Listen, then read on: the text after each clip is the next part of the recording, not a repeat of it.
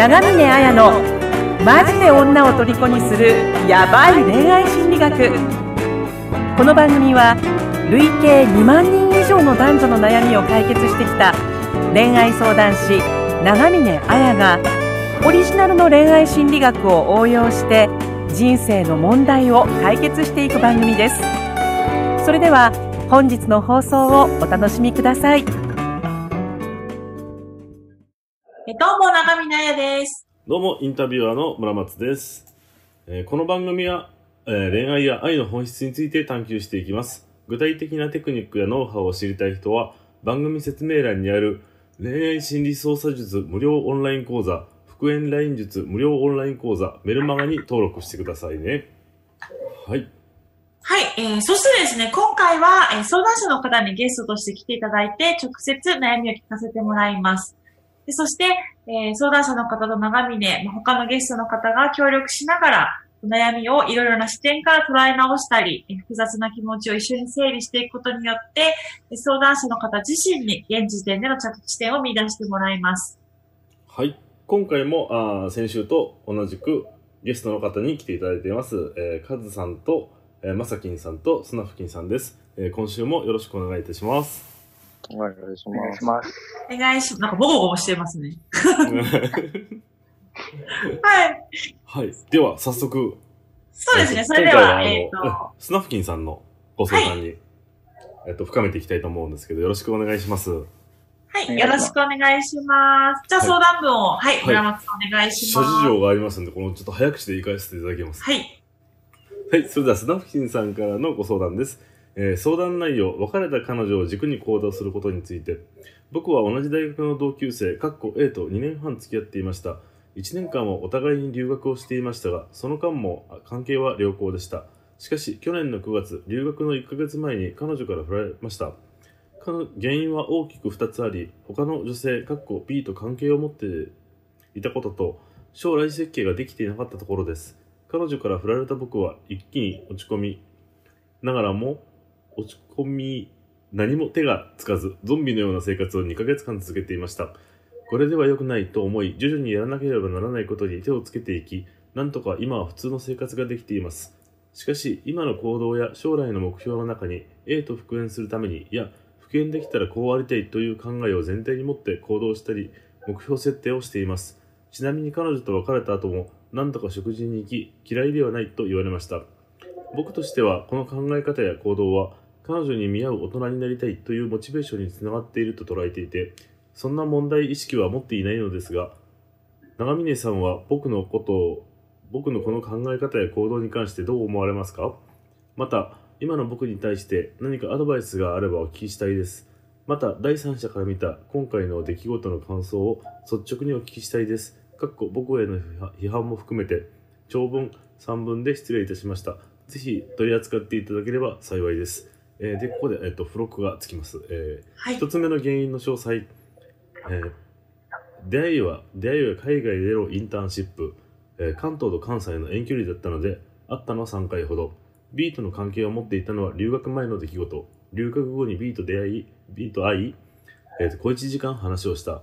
後日、B の現彼氏にそれがバレて B 側の恋愛関係が悪化し、その結果 B が僕の彼女の A の Facebook を探し出し、個別にメッセージを送ったため、留学後に浮気が判明した。メッセージの内容は、それまでに僕と B が遊んでいたり、体の関係を持っていた事実を長文で、かつ酔ってキスをし合っていた写真などが添付してあった。B と会った時、話が盛り上がらなかったし、B に対して興味も薄れていたので、僕は今後は B と距離を置こうと考えていた。二つ目の原因として、将来に対してしっかりとしたプランがなかったこと。就活はどうするのかといったキャリアプランをちゃんと持っていなかったことを、彼女 A はよく思っていなかった。ということです。うーんなるほど。なるほど。なんか、じゃあ、あれですかね、スナッキーさん、ゾゾンビな、ゾンビのような生活からは一応抜け出した今があるっていう感じですかね。そうですね、はい。ん今は、まあ、普通の生活に戻れてはいます。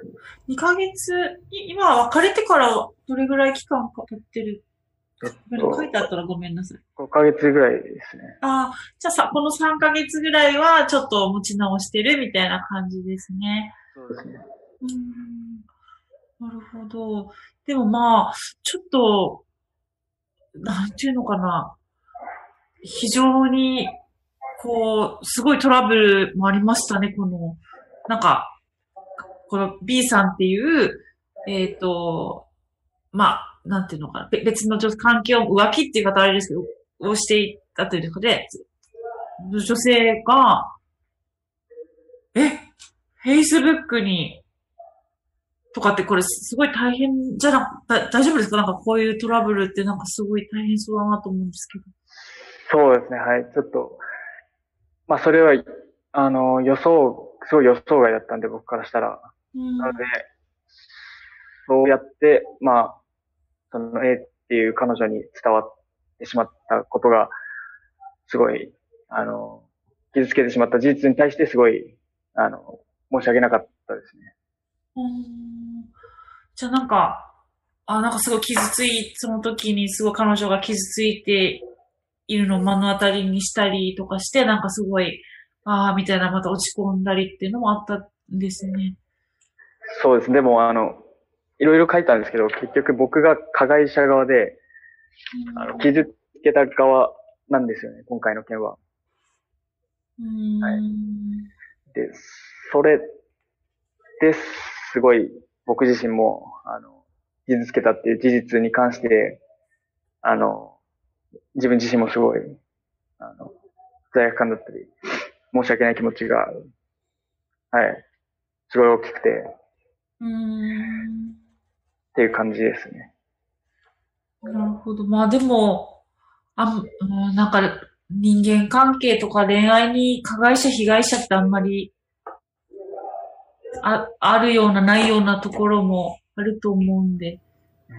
うーん、と、なんか、どうですかね、村本さん。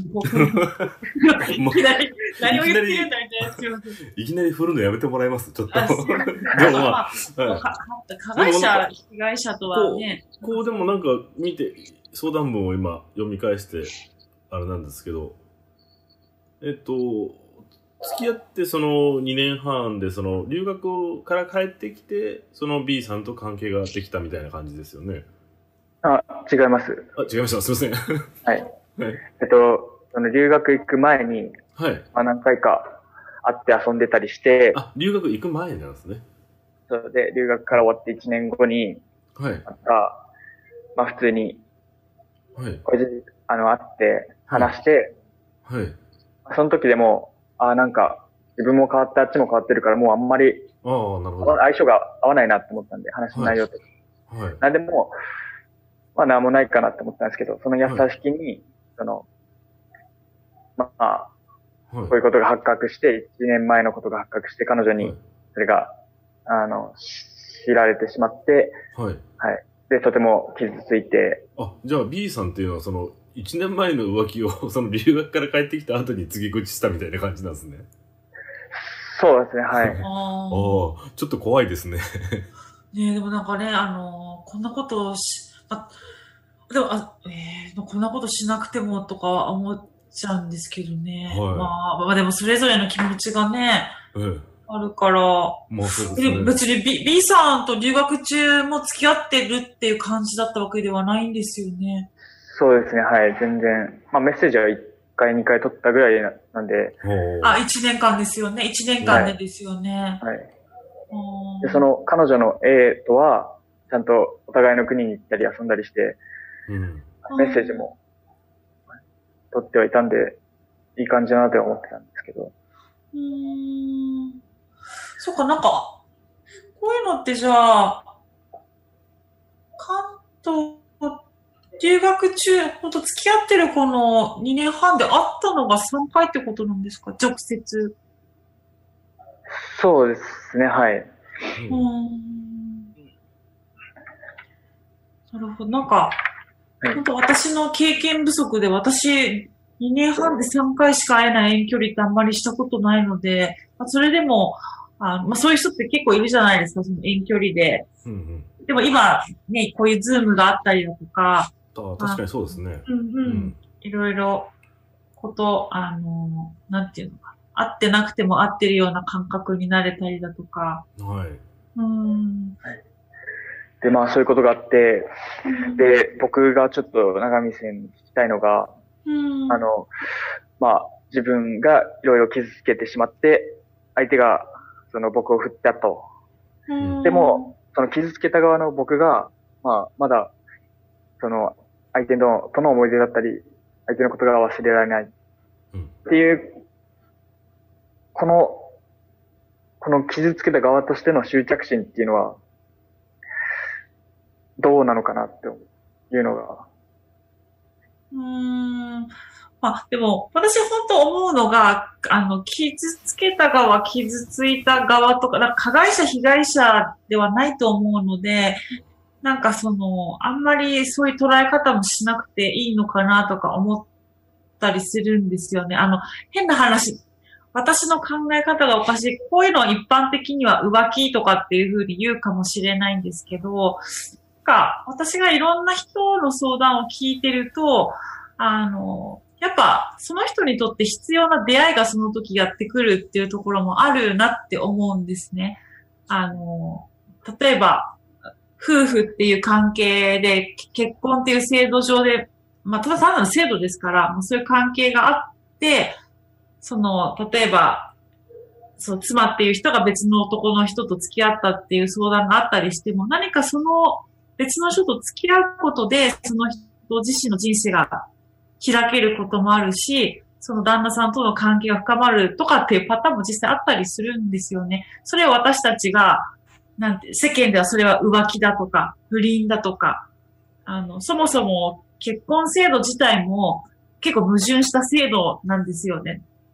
だから、あの、何か付き合ったら浮気だと、だからそういう善悪で罰することができるものではないと思うので、まあ、それよりも、あの、もし、その二人の2年半の間に、何か深い心の交流があったりとか、本当にややっていきたいっていうことがあったときに、あの、なんていうのかな、その、ある意味、本当その前にあった出来事ですよね。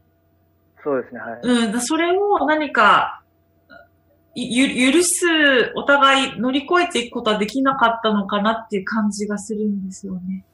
そこに二人が、それは確かに傷つくことではあると思うんですよ。私、あの、世の中、私のような人でばかりではないですから、やっぱり一般的な、あの、普通、こういう仕事とかをしてない限りは、もう浮気されたから嫌だとか、あの、浮気されたから許せないから、まあ、別れて当然だとか、あの私は被害者だとかっていう風になっちゃう人が多いかもしれないんですけど、でも、うん、なんかその二人の関係に、の、に意味があれば、なんかそ、そこはなんかもっと被害者、加害者とかそういうことじゃなくて、うん、なぜそういうことが起こったのかとか、うん、それでも何か一緒にいたいとかってことをも乗り越えることもできるんじゃ、まあ、そういうことを、もう、えっ、と、実際私自身も体験したことがあるし、そういう人もいるので、なんか、そういうふうには捉えられなかったのかな、みたいな、そうなんか加害者で傷つけた側のとかっていう、なんかこう、世間的な加害者、被害者みたいな、うん、なんかル、ルールにとらわれていて、二人の本質的な関係をもっと見て、何か話し合っていけば、っていうふうにはな、いや、ならないのかな、みたいな。私は思うんでもなんかあの、専門家でもない限りならないと思いますよ。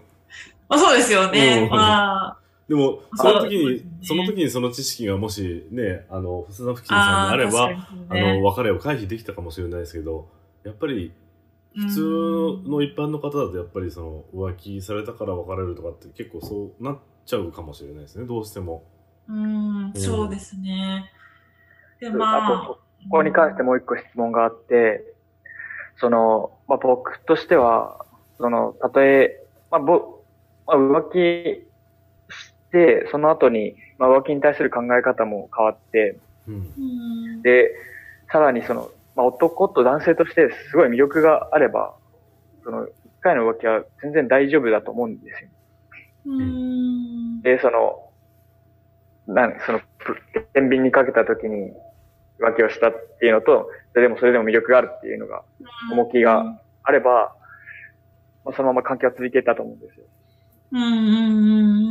で、あとは彼女の口からも将来性がないというか将来をちゃんと考えていないところが良くないところだっていうのも、聞いていたんで、うんあとはそういう面でやっぱり自分自身の、はい、な物足りなさっていうのも大きい原因だなって思ったんですよね。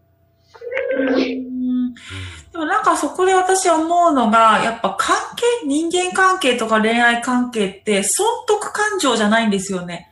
天秤にかけるとかって問題じゃない部分もあるっていうか、うん確かに、あの、婚活とかそういうのしてるときに、年収いくらでとか、あの、こう何々大学出ていて、顔も良くてとかっていう、そういう条件とかスペックとかで、あの、自分にとってメリットがあるのかとか、ないのかっていう、損得ですよね、それって。メリットがあればやる。メリットがなければやらないみたいな。うんそういうところで、この社会って動いてるところは、人間関係にも一部あるとは思うんですけど、でも人間関係ってやっぱ損得感情じゃないところが大きいって私人のことを見てて思うんですね。だから、あの、なんていうのかな。損み得はでも大きいんじゃないですかね。こいつといて楽しいから、俺はこいつといる。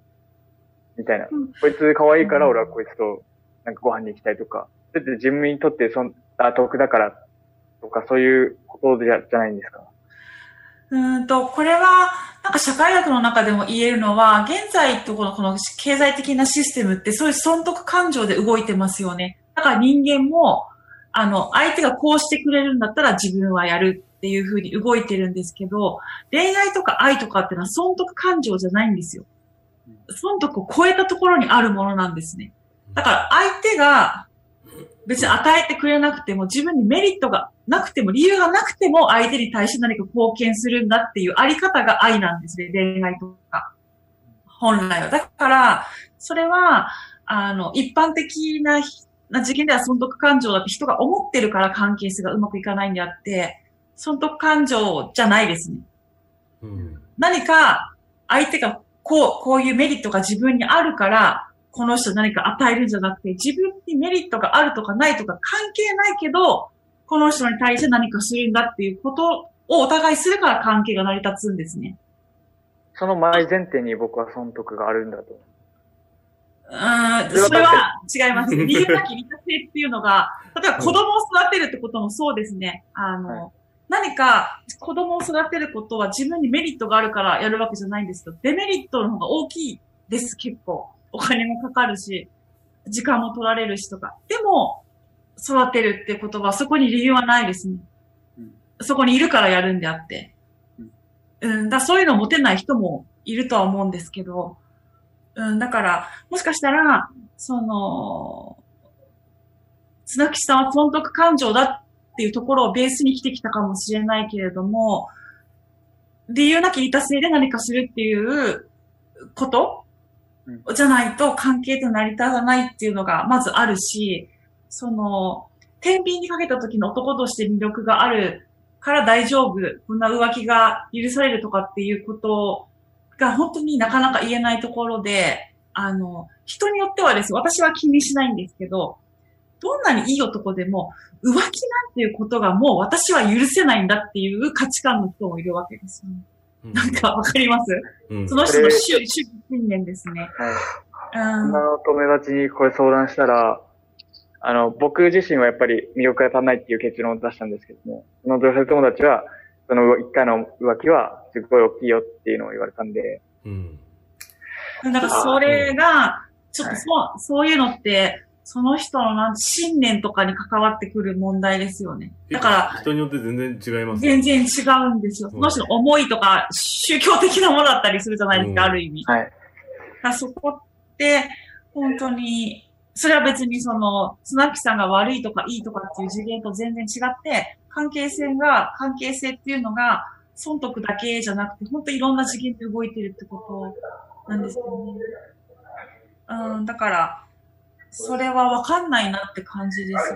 例えば別に、あの、えっ、と、全然魅力がない人だったとするじゃないですか。スナフキンさんがなんか絶望の節に陥ったとうんいう事態が起こったとしますよね、今後。で、その時になぜかその彼女にとっての絶望、浮気されたとかっていうのと同じかそれ以上の絶望を知ることになった時があったとしますよね。でその時になんか偶然彼女と出会って、な何も持ってないボロボロの男だったとしますよね。でも、はいその時に、いや、本当にこういう経験を持って、あの時の君の気持ちが分かったってことを言ったとするじゃないですか。うんそしたら、だったら私はあなたとっていうふうになることも、やっぱ関係性はあるわけですよ。うんうんうん、だそれは、うん彼女にとっては損、ある意味損かもしれないですよね。その、えーっと、スナフィンさんの価値観から言うと、何の魅力もない、うんお金もない、ボロボロになった、ただの薄汚い男がそこにいるかもしれないけど、その何か彼女と共通する気持ちが分かったっていうことが動かすってこともあるわけですよね。そこで繋がるっていう。はい。うん、だから、うん何とも言えないかもしれないですね。うん。うんなるほど、わかりました。そういうことですね。なるほど。今、現状だとどうなんですか？連絡というか、その、会ってる、会うこともできる感じなんですかね？そうです。現状は、あの、何回か食事に誘ったりして、はい。で、それにも答えてはくれて、はい。まあ、僕は楽しい時間を過ごせたなっては思ったんですよね。はい。はい。ですけども、最近あの、新年が明けて、は地元に帰ってお土産を持ってった時に、い。はい。ちょっと近すぎる、離れてほしいっていうのを言われたので、なるほど。そこからまあ大体、まあ新年明けてからなんで、まあ1ヶ月ぐらいは、実際連絡を取ってないですね。うん。うーんそうですか。あとなんか、嫌われる勇気読んだって言ってましたよね、確か。あ、はい、読みましでもなんか、ここの相談文だとですよ、あの、あの、鉄人、鉄人に怒られちゃうんじゃないですか。た。そう、ちょっと、僕もその部分見るんでいいですか、ちょっと。えっとですね。あ、でも、あの、大丈夫ですか？相談文、僕も、あの、すげえ、あの、自分でも気に入ってないですね、ちょっ決めてない？じゃあ、はい。あの、相談文の間違いでいいですか？あの、はい、ちょっとす被害者意識がすごい強いな、あの、また被害者加害者出ちゃったんですけど、それがちょっと大きいなと思います。あ、じゃあね、多分ね、その被害者、加害者っていうことよりも、はいあの、あれですね、あの、じ、自分の人生を生きるってことが目的になってないんじゃないですか？それも大きいやつな、聞きたいことであって忘れてました。あの、僕の理想と、留学を通して考え、あのーこれだっていう僕の将来の設計像と、その彼女が知っていった設計像、将来の設計像っていうのが、なかなか交わらなかったんですよね。うーん。うん。そういう意味も含めて、あ、具体的に言うと、ははい。そうですね。僕は、あの、まあお金はそんなにはいらないから自分の好きなことがやりたい。好きなことっていうのはいろんな国に行って、いろんな文化に触れてっていうような仕事ができればいいなって思ってるんですけど、うんうん。彼女はやっぱりその先輩の結婚とか、あの、近しい人の結婚式っていうのを見てたりして、結婚もちゃんと考え始めてて、将来は何万円、あの、貯金はいくらしてっていう、そういう現実的なキャリアプランをすごい立ててて、うーん。今の僕だと、それができるかどうかすごい不安だからうーん。っていうのは言ってました。なんか、あれですね。将来の、将来のプランの話をしてるのに、お互いなんか、おた、相手が出てこないですね。なんか、そうですね。例えばあの、スナフキンさんが、こう、世界を、いに行くような仕事をしたいから、一緒にいろんなところに回りたいとか、そういうのとか、あと彼女の方も結婚したいから、一緒に月々どのぐらいから貯金はしていきたいとか、こう、お互いの将来のプランにお互いがいればいいんですけど、なんか、なんかお互い自分のことの、自分の将来だけを言っちゃってるような感じがするんで、うん。そこでなんかあ、の、イメージできなかったのかなというか、その、か彼女の方が。うんああとなんか、その好き、あの、絶対価値観は違うから、うんその、お金はなくても、両、両方とやろうと思えばできますよね。お金持ちになって好きなことじゃやりゃいいんじゃないの？みたいな。確かに。着地着地点になるとか、確かに。このこのぐらいまでは美貌して、これぐらいとか、なんかそういうふうな、あの、お互いにこう、じゃあこういうふうに、全部まな板の上に出して、じゃあここはこういうふうにしようよっていうふうな感じには。そうですね。そ、ね。そこまで行けばよかったんですけども、ど。はい。そこに行く間に、そのさっき言った、あの、八角、浮気の八角っていうのがあった。うーんなるかほど。彼女さんは、その、やっぱり発覚した時は、やっぱりすごいショック受けた感じでした？そうですね、はい。めち。ゃくちゃショック受けてたみたいで、いろんな友達に相談してます。してたらしいです。長峰さんみたいにね、なんか、まあ1年前だし、みたいな感じじゃないですね。う んいやまあ、一年前の人は思うんだけど、その人にとって、人っていうのは成長させる出会いだからっていう、ああ、なるほど。うん、まあこれは私だけじゃなくてですよ、カール・ロジャースっていう偉大なる、あの、心理カウンセラーもそう言ってるんですよ。うん。衛生関係っていう風に。うん。だあの、人には出会いがあるからっていう風に。だから、私もそうだなと思ってるだけであって。はい。だから、被害者も被害者もないよと思うんですはいけど。。はい。え、その衛生関係っていうのはどういう、ちょっと知らない単語なんで。これ面白い考えだなと思うんですけど、えっと、カール・ロジャースっていうのの結婚革命っていう、まあ、古い本なんですけど、それにある事例がカウンセル、カウンセリングに来るあの、夫婦がいるんですよね。夫婦関係あまりうまくいってなくて、まあ、妻の方が別に好きな人ができて、まあ、浮気っていう状態になるわけですよね。でもまあ、あの、結局その、妻にとっては、この二人の男性が今必要なんだっていう、二人と一緒にいることが、何か、あの、自分にとっての幸せであり、その夫にも貢献できるし、あの、相手のその男性にもメリットがあるから、ってことで、それをお互い、あの、まあ、カウンロジャースのカウンセリングを受けながら、あの、これを夫の側も許容していくわけですね、じゃあっていうことで。まあ、最終的にはその男性とは別れることになってこの夫婦っていう風になるんですけど、あの、そういう風にその本当に二人の関が何か自分たちの関係の本質に、とか自分の生きるためにその関係が必要だってことを理解していれば、あの、世間、結婚とかそういう制度に過ぎないし、不倫したら悪い浮気したらいいなんていうのは日本の価値観ですよね。フランスの大統領は愛人の席を一番からずっと用意して称賛されてるわけですから、それは文化によって違うものだっていうことで、その衛生関係っていうのは多分その、衛生あるじゃないですか、こう。自分の周りを回ってる、なんか不思議な関係ってことだと思うんですよ。その、そういう自覚ですけど。っていうふうに捉えてる、あの、カカウンセラーもいるし、実際私もいろんな話を聞いてるとそうかなと、あ 友達ですか？思うので、私もね、はい実際あの、相談に来た人でそういう方が、もうまさにそういう人がいたんで。う。うんだから何か、えっ、と、人そうですね、スナッピーさん、ちょっとなんか外野がうるさいから移動移動してますね。い、大丈夫です。はい。そうですね。だから、あの、もしかしたら、彼女も会ってくれるっていう時に何か、その、多分魅力、もしかしたらですよ、本当魅力、何かこう、お金持ち、彼女が望むようなキャリアとかそういうことだけじゃなくて、何か、あの、スナキさんに惹かれてるところがあるから会ってはいるんだけど、どうしてもその世間的な縛りだったり、何か自分が世間的な価値観から、じゃあ浮気されたってことは女として価値がないのかとか、こんなの許せないみたいな気持ちの葛藤もあるから、なんか揺れてるんじゃないかなっていう気はするんですけど、それを超えていくことは全然、そういう人をね、実際、私も村松さんを見てるし、あの、制度だったり、その世間体に人間関係、人の心は捉えることはできませんから、それ二人で作っていくことができるんじゃないかなっていうふうには。たださっき言った魅力的な男になればとかっていう天秤の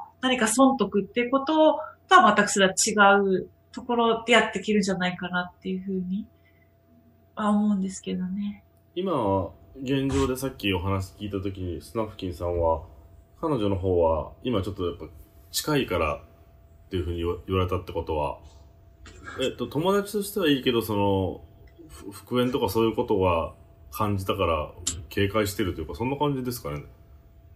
どうでしょう、そう流ですれさん。ね。えっと、うん。まあ、一応、大丈夫ですか？スナフキンさん。あの、なんていうんですかね、近い、近い、近いって言われますね。はい。だから、食事とかメッセージとかも、とか送ったことが近いっていうことだったと思うんですよ。あ、なるほど。うーん。なんで、まあ、相手は距離を置きたいのかなって。ああ。うーん。もしもしかしたらですよそのどんなメッセージを送ってたかは実際わからないんであれですけど例えばそのやっぱりメッセージの内容があれだちょっとなんていうんですかねあの、わ付き合いたいとか、支援したいとか、そういう気持ちかもしれないし。あじゃなくて例えば会いたいとかその話したいとかそのと要するになんていうんですかね。こっちの要求がお多かったのかもしれないですし。うん。でも、それはあると思いますね。はい。あのあっちから会いたいじゃない、なかったので、はい。まあ、僕がその会いたい気持ちを、はい。それは全部出せないと会えなかったので、ここはわがままにああかないとな。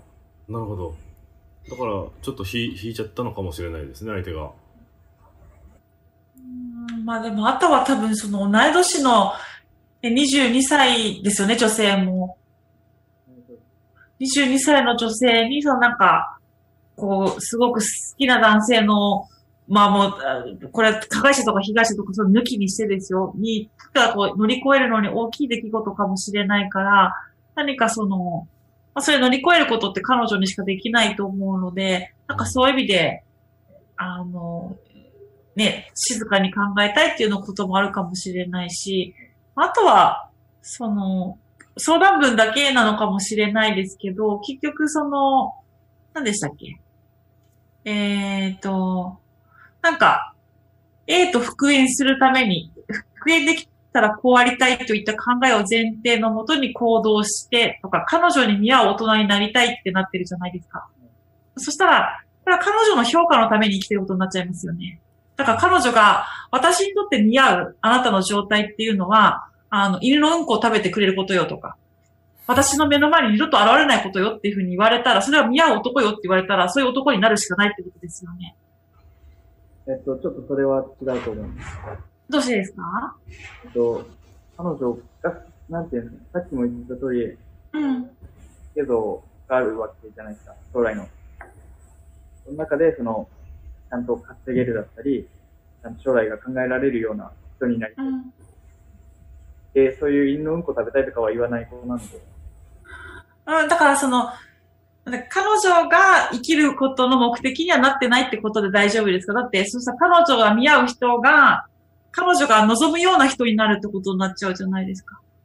それよりも、あの、スナフキンさんらしく生きながら、何か彼女に伝えられることってたくさんあると思うんですよね。彼女に見合う人になるんじゃなくて、スナフキンらしさ、スナフキンさんらしく、らしさってあるじゃないですか。彼女が望む人じゃなくて。例えば真面目さとか、あの、傷つけてしまったって真摯に捉えられる誠実さとか、何かこう、一つのことにすごく真剣に考えて頑張ってた、努力するところもありますよね。そういうところって私には真似できないスナフキンさんの良さだと思うので、そういう力を使って、何か、そういう力を高めて、何か彼女に対して、あの、心を動かすってことはできるんじゃないかなと思うんですよね。だから、見合う人になる必要はないと思うんですよ。むしろ、自分らしく好きなことをして、お金も稼げるようになって、君が言うこういう世界よりこっちの、こっちが魅力的だぞって言えればいいと思うんですよ。うんそういうことです、私が言いたい。そうそういう感じで考えてますか？あれ？声がちょっと 声がちょっと遠くなっちゃってちょっとここは、ちょちょっ切る感とちょじで。ちょっとお待ちいただいてはいあ、そういうことだったら納得です。はい。自分なりの良さを生かす。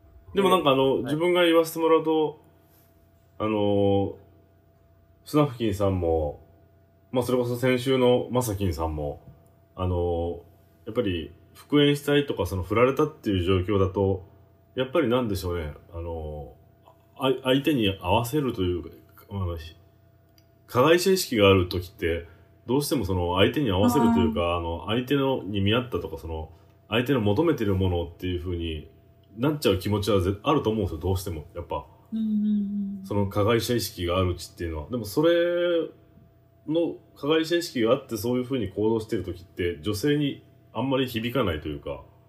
うんだからね、相手の気持ちが分かるようになる人、ことと、うん相手に見合う人になることは違うから、気持ちが分かる人になりつつ、はい。自分を持つみたいね、な。スナッキンさんが持ってる良さで、なんかこう、もっとグッと伝えることってできるんじゃないかなって思うんですけど、でも、別にあの、私の理解が、あの、悪くて、さっきの相談文に書いてあったことは、あの、見合う女性っていうのは彼女に、加害者って意識が強くて、合わせな、合わせなければいけないって思ってたのとは違いますよ。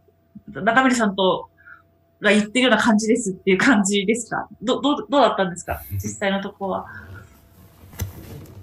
あ、僕、僕ですか？はい。いやー、ちょっと質問の意図がちょっと取れなかったんで思います。えっ、と、彼女が望むような人になろうとしてたんですか？それとも、えっ、と、自分らしくいる、自分らしく自分の力をも使って、何か、その、かの共感もできるし、自分らしさでこう彼女との関係を深めていくために、なんか自分らしく生きようって感じでいたんですか？どっちですか？っていうことですね。それを今すごい悩んでる。あーあだったら、うん、さっき言ったその村松さんのか加害者っていう立場になっちゃうと、本当に罪悪感とかから相手に合わせようとしちゃうから、なんかそこは私変にしない方がいいなって思いますね。だって、うん、加害者も被害者もないし、絶対、あの、スナーキンさんだけの良さがすごくやっぱ伝わ、相談文から伝わってくるじゃないですか。うん。すごく律儀に書いてあって、付録まで書いてあって 真剣さとか、こっちに読みやすいっていうのがあるわけですよね。なんで、スナフキンさんがその加害者意識を持って元カノが求めることを与えてあげようって思う気持ちはすごいいいと思うんですけど、それにとらわれるとスナフキンさんが本来持ってる魅力がすごい半減しちゃうかもしれないですね。うーん。うん。なるほど。なんで、でもあの、そうなんですよね。でも、うん。あの、留学に帰って、留学やって、成長したなって思った矢先にこういうことがあって、まあ、いろんな、すごい、勤め生活に入って、はい。そこでも、何も学んでないな。せっかく家計金出して、うん1年間使って留学したのに、結局成長するどころか退化してるじゃんってなったんですよ。そうなった時に、自分の良さってあんのかってなったんですよ。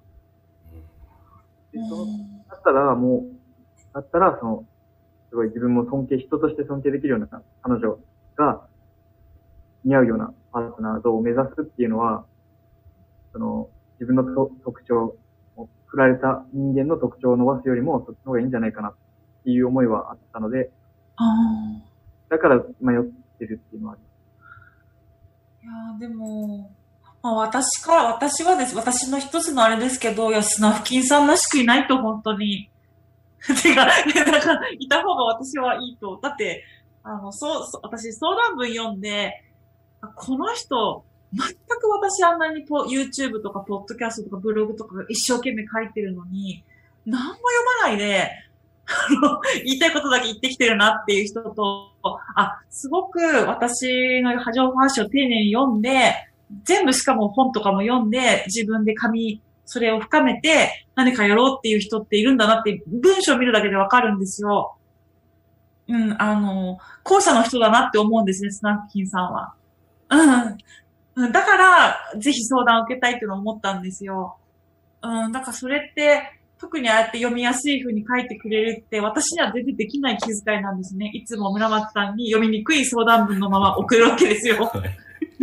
だからそういう律儀さとか、真面目さとか、誠実さだし、その何か、何か人って過ちは誰でも犯すじゃないですか。人を傷つけずには人は生きていけないから、そういう時に自分は加害者なんだっていうふうに、心底罪悪感を持てるところとかって、やっぱそれこそが魅力なんじゃないですか？うん。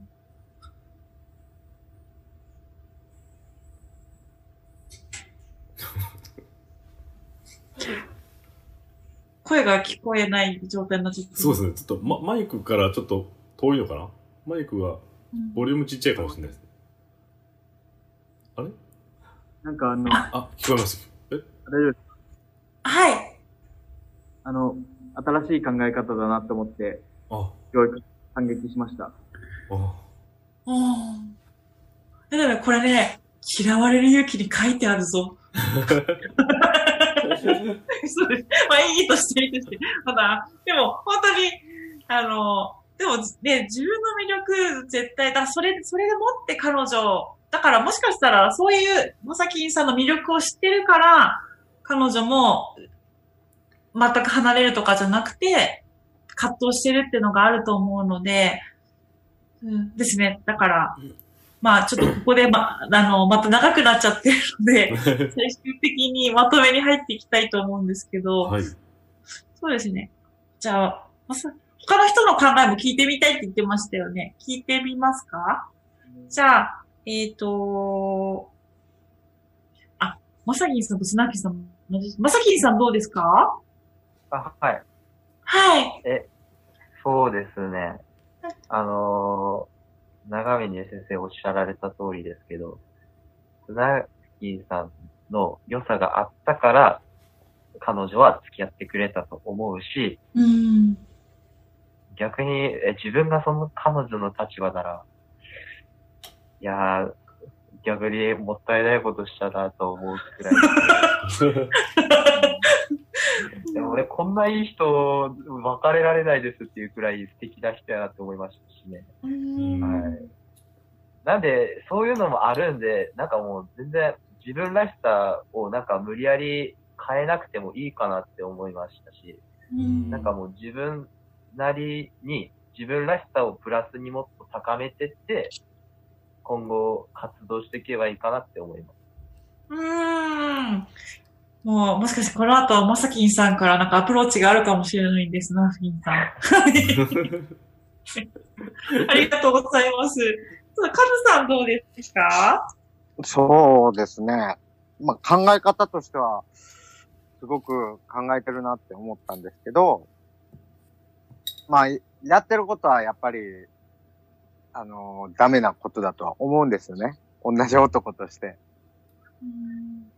ただ、それはもう、受け止めて、まあ、人っていう差がなので、ただ僕はしたことがなかったので、そういう感情がちょっとわからなかったんですけど、まあ、一途って言ったらおかしいですけど、うーん、まあ、綺麗、まあ、綺麗な人やなとは思ったことはありますけど、別に好意を抱いたことがなかったので、うん、うん、だからその辺の考え方がちょっとわからないなっていうのはあったんですけどね。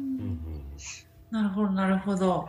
ち、違うか考えだなって感じだったって感じですね。そうですね。うん。わかりました。じゃあ、こう、皆さんの、まあね、ちょっとい、いろいろ、なんか聞聞いた上で、なんかこう、最後に、スナフキンさんから、私途中、まさきんさんとスナフキンさん間違って言葉、名前読んでたらごめんなさいね。熱くなった。あの、なんか、こう、今の時点のなんか、着地点というか、こう、こうかなっていう気づきとか感想とか、なんかあれば、最後に教えてください。声が聞こえないです。すいません。マイクを近づけてもらって。嫌われ勇気を見直そうとはい。あ、嫌、嫌われる勇気を見直そうと思った なるほど。わかりました。じゃあ、えっ、ー、と、最後にもう一回スナフキンさん、また来週っていうふうに言ってもらってもいいですか？それでは、また来週。はい、どうも、はい、ありがとうございました。